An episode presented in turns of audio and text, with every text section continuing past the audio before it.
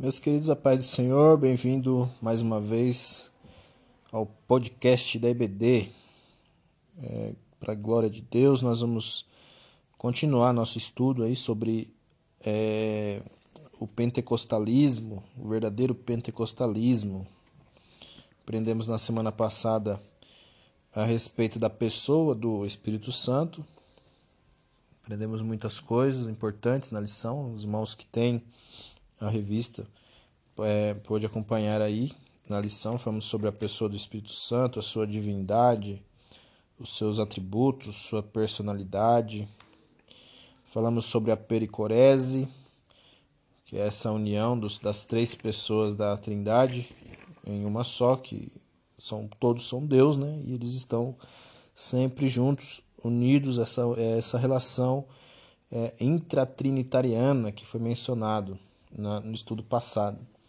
Glória a Deus. Então hoje nós chegamos aqui, depois de falar da pessoa do Espírito Santo, nós chegamos à lição, à lição de número 2, do dia 10 de janeiro de 2021, que tem o título Atuação do Espírito Santo no plano da redenção. A verdade prática dessa lição vai nos dizer que a atuação do Espírito é contínua e dinâmica na igreja na vida dos crentes e os conduz desde a conversão até o final da jornada cristã. Pois bem, a, o texto bíblico em classe, que é a, o texto base dessa lição de número 2, é, está lá no Evangelho de Jesus escrito por João, capítulo 16, do versículo 7 ao 13. Como eu disse em classe, e eu compartilho aqui também com os irmãos, é lógico que o estudo falando a respeito do Espírito Santo em si é, não é somente desses versículos. Todo o estudo de João, se referindo ao Espírito Santo, ao Consolador, é, é a partir do capítulo de número 14. Então, é um texto que vai abranger muitos outros assuntos, é, do 14 até o 16, do capítulo 14 até o 16 de João, vai falar sobre o Espírito Santo, vai falar sobre o consolador. Mas para essa lição, o escritor, da, o comentarista, achou por bem mencionar estes versículos do 7 ao 13, que vai nos dizer: Todavia digo-vos a verdade, que vos convém que eu vá, porque se eu não for, o consolador não virá a vós, mas se eu for, enviá-lo-ei. E quando ele vier, convencerá o mundo do pecado, da justiça e do juízo do pecado, porque não creem em mim, da justiça, porque eu vou para o Pai, e não me vereis mais, e do juízo, porque já o príncipe deste mundo está julgado, que se referindo a Satanás, né? Versículo 12: Ainda tenho muito que vos dizer, mas vós não podeis suportar agora.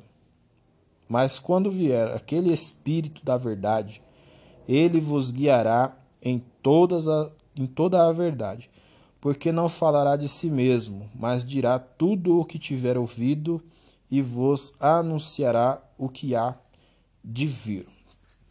Então, o nosso objetivo nessa lição é ensinar que o Espírito Santo atua no plano da redenção, ou seja, no plano de salvação, no projeto de salvação de Deus, né?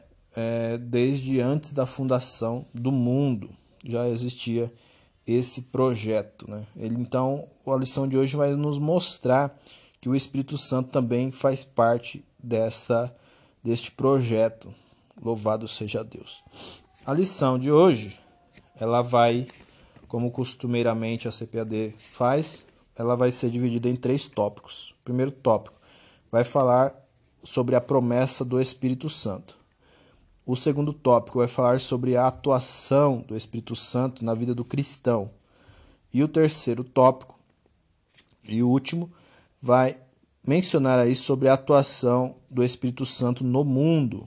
Então, irmãos, é muito importante você ler toda a lição, é, fazer suas pesquisas, suas anotações, é, que você vai aprender muito nessa lição.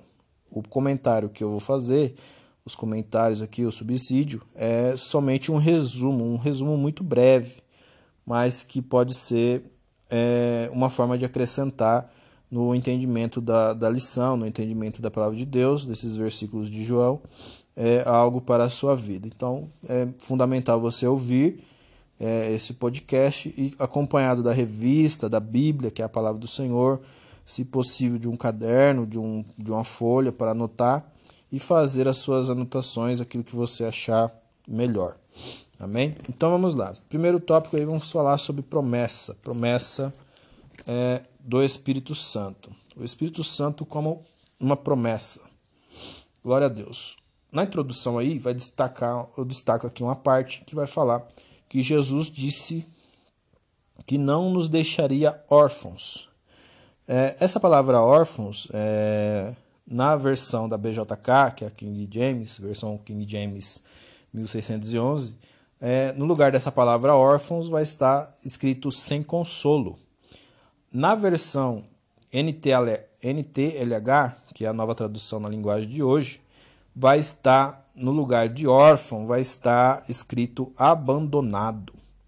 Então, é muito importante você, ao estudar a palavra de Deus, como eu mencionei na classe, quando você for estudar a palavra de Deus, ler um versículo, ler um texto da palavra de Deus, é muito importante você é, ler esse texto, o mesmo texto, em diferentes traduções da Bíblia, porque pode ser que você compreenda mais a palavra de Deus lendo outras versões. Né? A versão é, tradicional, que é a Almeida Revista Corrigida, é, alguns irmãos sentem dificuldade de entender, de compreender. E ao ler outras versões, como a NVI, a própria NTLH ou a King James, é, muitas pessoas é, comentam que compreende, fica mais fácil de entender o texto. A leitura é uma leitura mais, mais clara. Então, é muito importante você é, ler esse texto em diferentes traduções, que vai te auxiliar muito. Então, é, e tem o sentido de abandonado, não te deixarei abandonado ou desamparado é, na NTLH, né? Então aí tem as referências indo por esse sentido, por esse caminho aí de abandonado ou desamparado, é, tem uma referência em Deuteronômio 31, dos versículos 6 ao 8, e Josué, capítulo 1, versículo 5. Que muitos estudiosos aí dizem que quando Jesus mencionou isso, é, indo por esse pressuposto aí da, é, da questão de abandonado ou desamparado, fazia-se ali uma alusão a esses textos do Antigo Testamento é, de Moisés e de Josué. Pois bem, então ponto 1, um, ponto, ponto de número 1 um aí, o Espírito Santo como promessa. A salvação da humanidade foi um projeto de Deus, do Deus Trino e Uno. Nós falamos sobre o Deus Trino na outra aula, né? É, então esse foi um projeto das três pessoas da Trindade. É, planejado antes da fundação do mundo. Eu anotei aqui essa, essa palavra planejado, é, vem de planejamento ou planejar, e planejar é um processo de estabelecer objetivos ou estabelecer metas, determinando a melhor maneira de alcançá-las ou atingi-las. Então, é muito importante aí saber que o Espírito Santo de Deus fazia parte desse projeto, desse planejamento, dessa, desse, desses objetivos que Deus, juntamente com, a, com Jesus e o Espírito Santo, estabeleceram quando? Antes da fundação do mundo. Então, no, no ponto, na introdução do tópico, vai dizer que o Espírito Santo é parte dessa história salvífica, juntamente com o Pai e o, com o Filho. O ponto de número 1, um, a promessa messiânica. A salvação e a plenitude do Espírito Santo são anunciadas de antemão no Antigo Testamento para todo o povo. Aí tem muitas referências aí é, principalmente de Isaías, né, na, na lição, é, o comentarista deixou uma referência em Isaías 44, versículo 3, e Joel 2, 28 ao 32. Mas sabemos que tem muitas outras, muitas outras referências, aí, principalmente no livro de Isaías e muitos outros profetas aí também, é, referências aí de, do Espírito Santo é, como promessa. Glória a Deus. Então, é muito importante você ler a palavra de Deus e compreender essas, essas coisas. Então, é, Então a salvação e a plenitude do Espírito são anunciadas de antemão, ou seja, anteriormente, no Antigo Testamento para todo o povo. É, tem anotações aqui que na criação, é, o Espírito deu a criação, em primeiro lugar, vida, Salmos 104, versículo 30, ordem, Isaías 40, versículo 12, beleza, Salmos 33, versículo 6, e preservação, Salmos 104, o verso de número 30. Glória a Deus. É, no ponto de número 2, que vai falar sobre a antiga aliança, vai dizer aí no começo que há uma diferença da atuação do Espírito Santo antes e depois do Pentecostes. Antes e depois do Pentecostes. E qual que é essa diferença? A diferença é que antes, né, é, em relação ao, ao Espírito Santo na vida do homem, antes no tempo no tempo do principalmente do Antigo Testamento e como diz aí antes do Pentecostes antes da descida do Espírito Santo o Espírito Santo estava em certas pessoas, em determinadas pessoas. Tem, tem a referência aí de Gênesis 41, 38, falando de, a respeito de José ali com Faraó, José interpretando o sonho de Faraó, e Faraó falando, perguntando, né, será que existia ali alguém, alguma pessoa como essa, em que está o Espírito de Deus? Então, aí tem muitas referências aí, números 27, 18, Deuteronômio 4, 8. Então o Espírito veio sobre determinadas pessoas. A atuação do Espírito na, no, nos tempos antigos, antes do, do Pentecoste, era em determinadas pessoas. E por tempo determinado também, até que esta pessoa atingisse o objetivo para qual o, o Espírito de Deus é, chamou ou, de, ou designou. É, exemplos aí de, da atuação do Espírito Santo é, do Espírito Santo de Deus na antiga aliança é que ele atuava é, nos patriarcas, na vida de patriarcas, nos juízes. É, os juízes eram chamados, eram chamados de libertadores ou legisladores, que eram escolhidos dentre o povo. Qualquer pessoa entre o povo é, era escolhido, era chamado e era capacitado ali pelo Espírito de Deus para realizar a obra ali é, e libertar as pessoas e ajudar as pessoas. É, profetas, reis e sacerdotes. Então, nós vemos aí que então a, a, atuação do Espírito Santo no Antigo Testamento não era para todas as pessoas. O que acontece? É, e então, a partir do Pentecostes, o Espírito veio para todos, o Espírito veio em uma atuação mais, mais plena, né? veio em sua plenitude é, capacitando todo aquele que crê, né? todo aquele que acreditar. Louvado seja Deus. Então, é, a promessa do Espírito Santo era diferente, né? Da, a maneira de atuar do, do Espírito Santo era diferente é, em relação ao Antigo Testamento, ao Antigo, Antiga Aliança e a nova depois do Pentecoste. E é importante dizer, é importante não deixar passar batido, que a promessa do Espírito Santo ela ainda é real para nós, para os nossos dias. Isso não está limitado somente nos tempos bíblicos, tanto do novo, do antigo como do novo, como depois do Pentecostes, como na vida dos discípulos, apóstolos de Jesus. Então, a atuação do Espírito Santo hoje, ela é real na nossa vida e ele está disponível, está disponível para quem crê, para quem crê e para quem buscá-la. Muitas das vezes a pessoa é, ainda não recebeu é, o Espírito Santo, não recebeu o batismo, não foi selado com o Espírito Santo. É, também que é, é, não quero decorrer muito sobre esse assunto, porque é tema para a próxima aula, o batismo com o Espírito Santo, né? mas é, essa promessa ela é real para os nossos dias.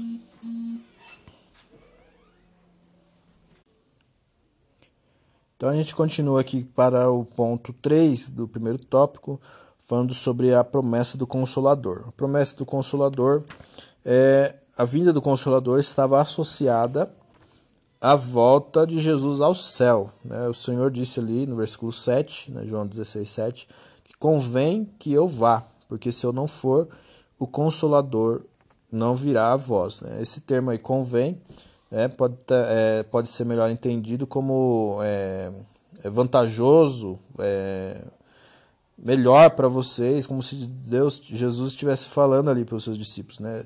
Será melhor para vocês que eu vá, se eu não for o consolador, não virá a vós. Então era necessário, era necessário então Jesus ir para o céu, voltar para o céu, é, para que viesse então o consolador.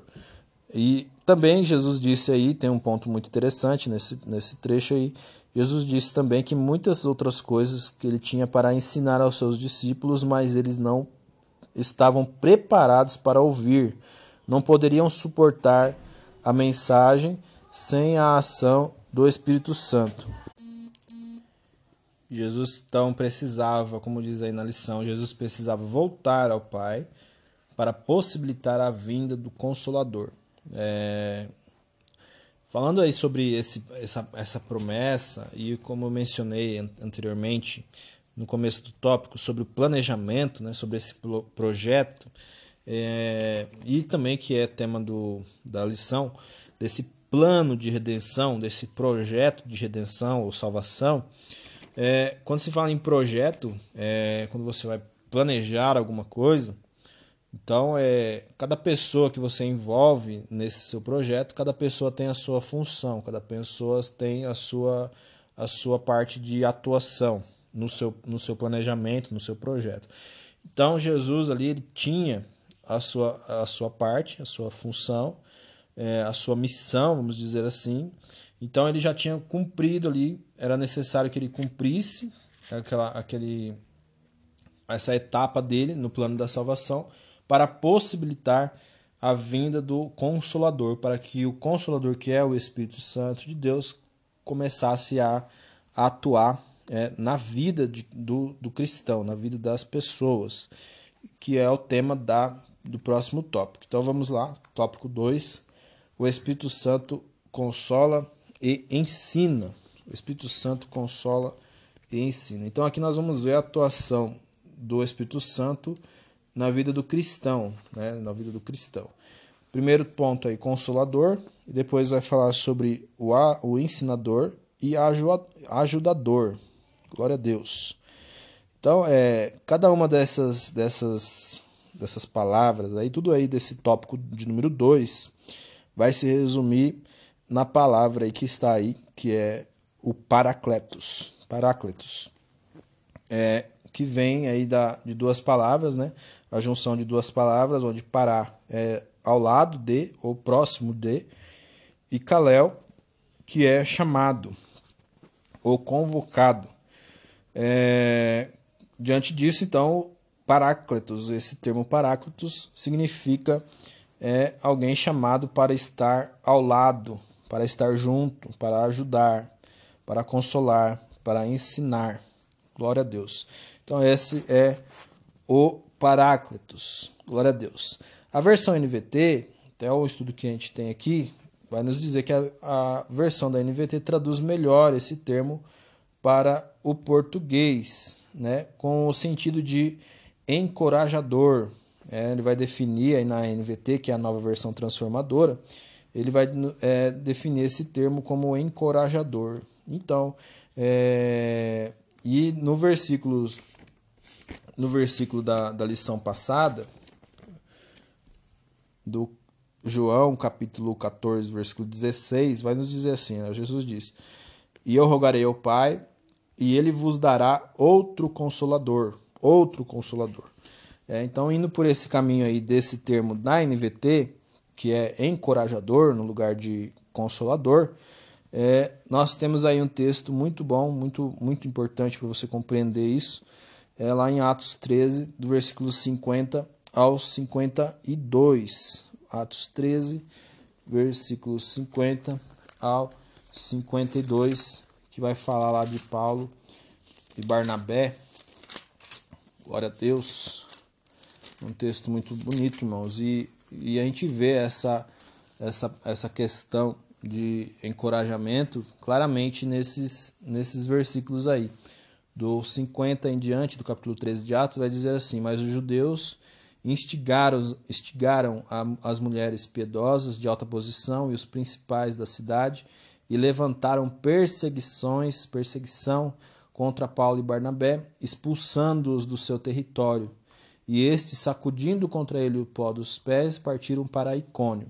Olha o que diz o 52. Mesmo diante da perseguição, né? mesmo diante do, do levante que teve ali contra a vida deles, mesmo diante das tribulações, é, o Espírito Santo os animava, incentivando-o a continuar a obra do Senhor.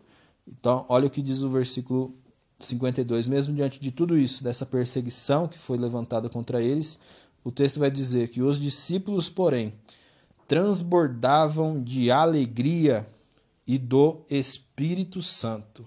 Glória a Deus. Isso é encorajamento, irmãos. Isso é a atuação do consolador, daquele que está que foi chamado para estar ao lado, né? E o Espírito de Deus está também do seu lado, está com você em todo momento incentivando a continuar a obra, mesmo diante das dificuldades. O ponto 2 aí da lição do tópico 2 é o pai, ele vai ensinar Glória a Deus.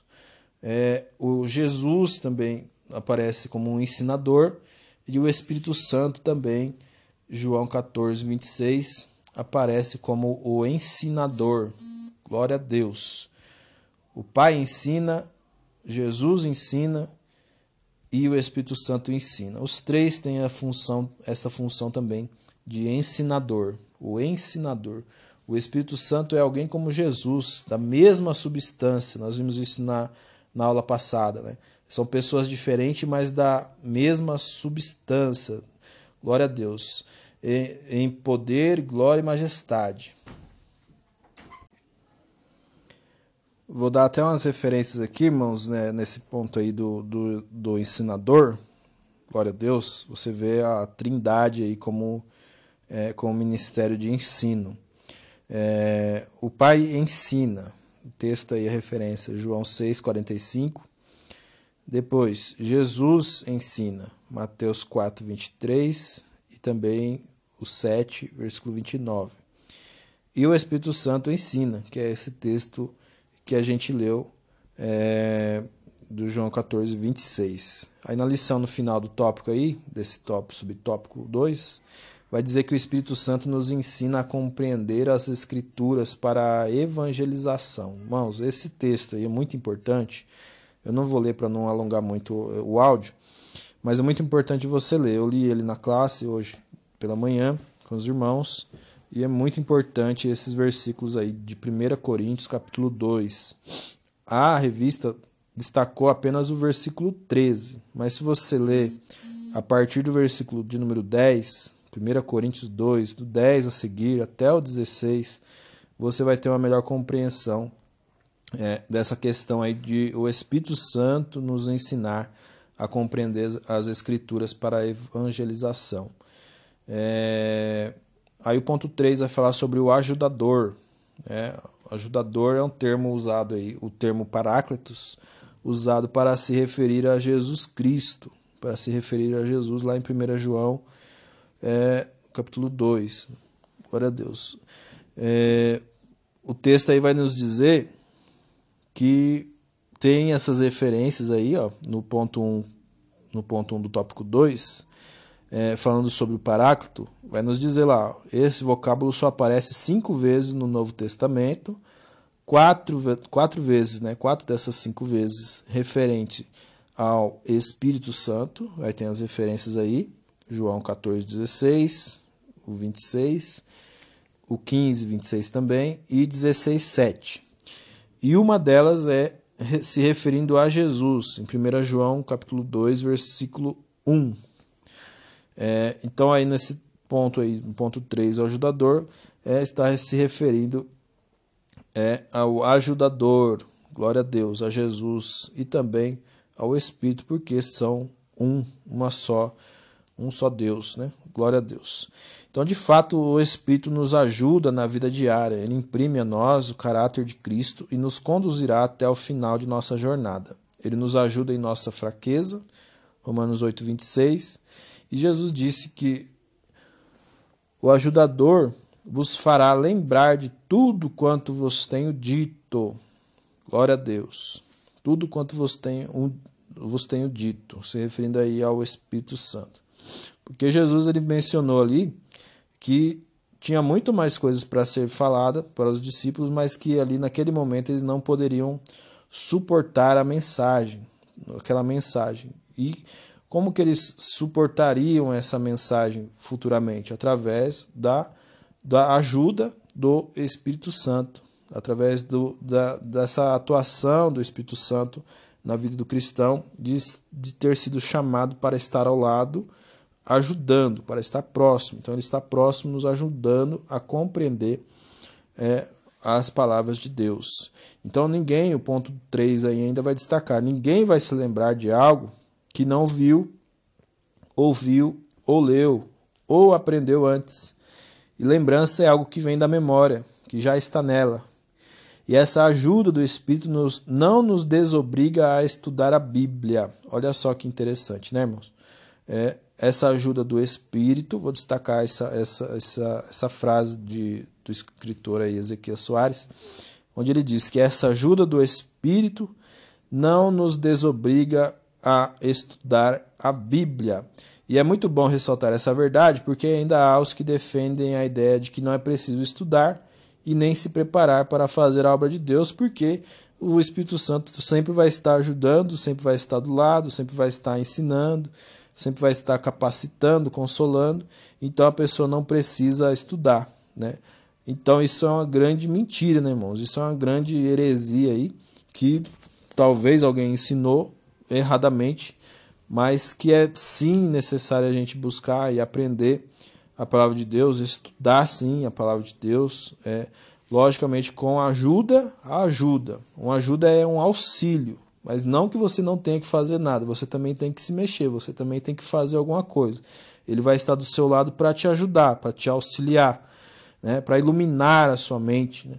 Glórias a Deus. Então, aí no ponto, da, é, na, no subsídio teológico que a gente tem na nossa revista de professor, vai destacar muito bem essa questão.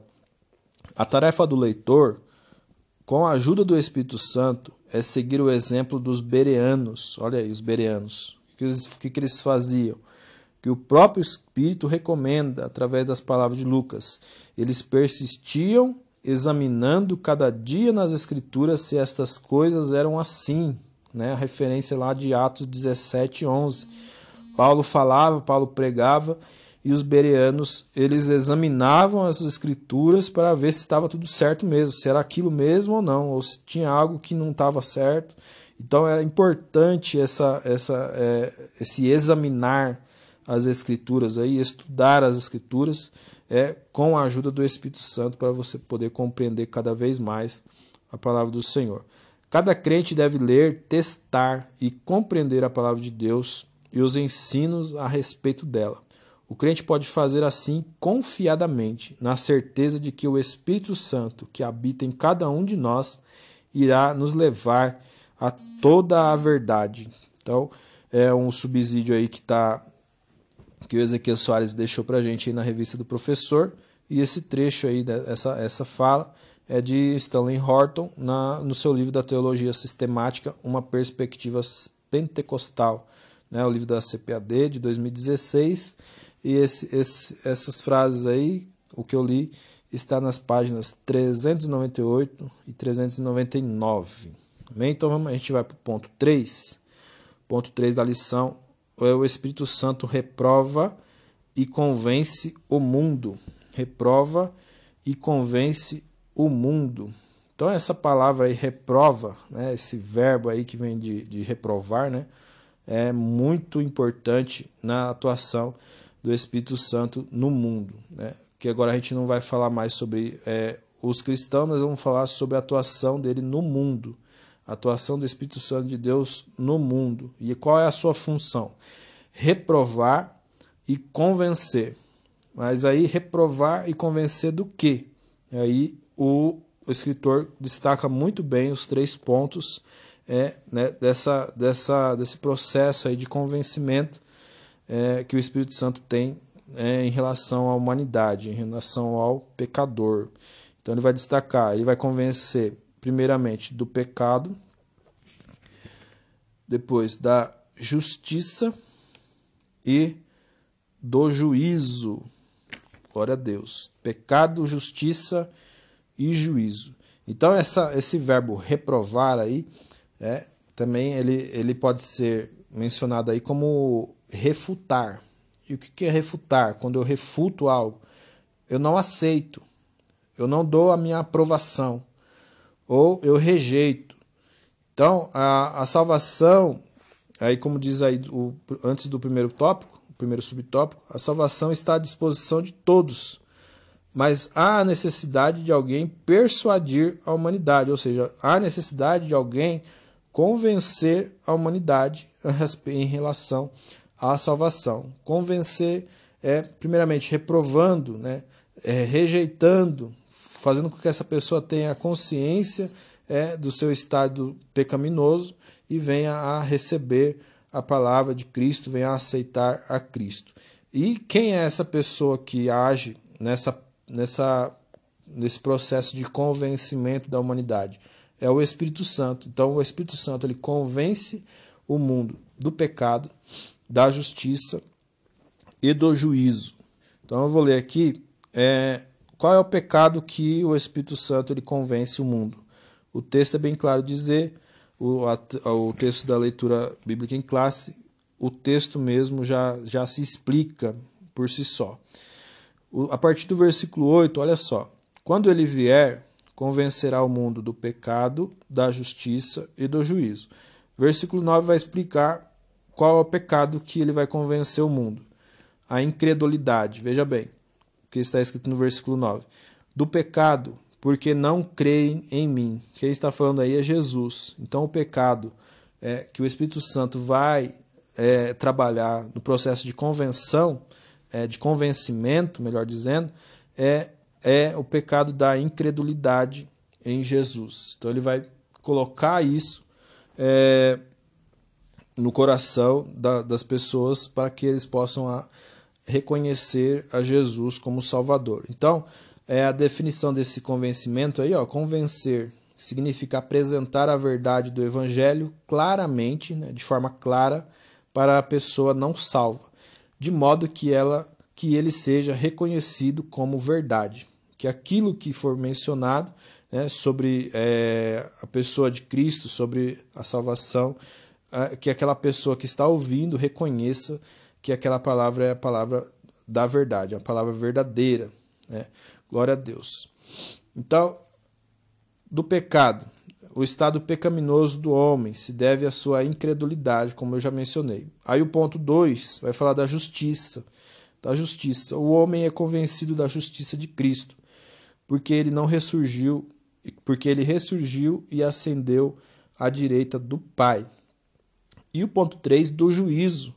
O Espírito convence sobre o juízo vindouro, porque Satanás, que é o maior inimigo da igreja, do povo de Deus, já foi julgado. Glória a Deus. Dê um glória a Deus aí, irmãos, né, por esse ponto aí, por essa, essa, por essa mensagem tão importante. O Espírito Santo convence sobre o juízo vindouro, porque Satanás, que é o nosso maior inimigo, o maior inimigo da igreja, já foi julgado. Ou seja, ele já está derrotado, irmãos. Eu até mencionei na classe. Ele já está derrotado. Ele está em uma batalha sabendo que vai perder no final, né?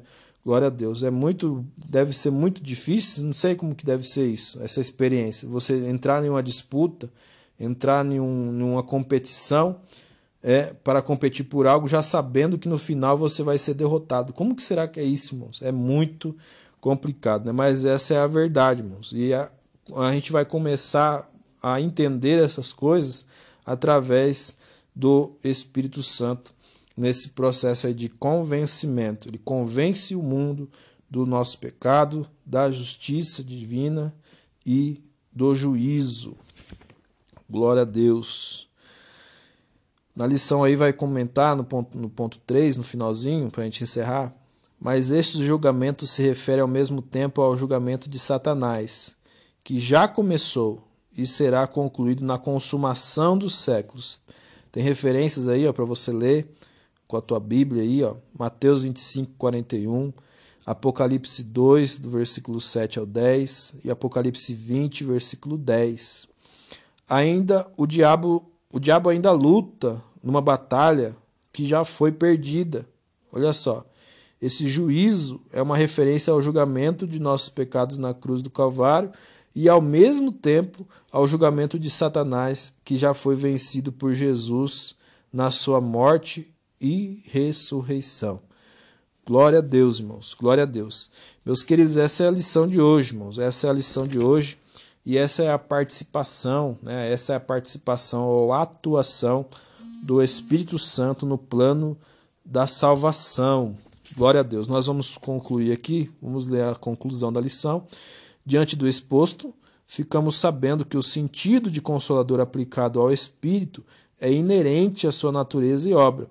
O Espírito Santo atua na igreja para guiar o povo de Deus de forma coletiva, como as ovelhas individualmente, e age também no mundo no processo da salvação. Então a atuação dele é, é, plena, irmãos, desde o princípio, desde antes da fundação do mundo, é, usando ali as pessoas para é, profetizar, para proferir a respeito do, dele, do Espírito Santo de Deus. É, também que o Espírito Santo ele trabalha na nossa vida na área da, da consolação, do ensino, né, da ajuda, do auxílio, né, do encorajamento, como mencionei, que está na versão da NVT, e trabalha nesse processo de convencimento, né, processo aí de convencer o mundo do seu pecado, da justiça e do juízo. Amém, meus queridos? Que Deus lhe abençoe.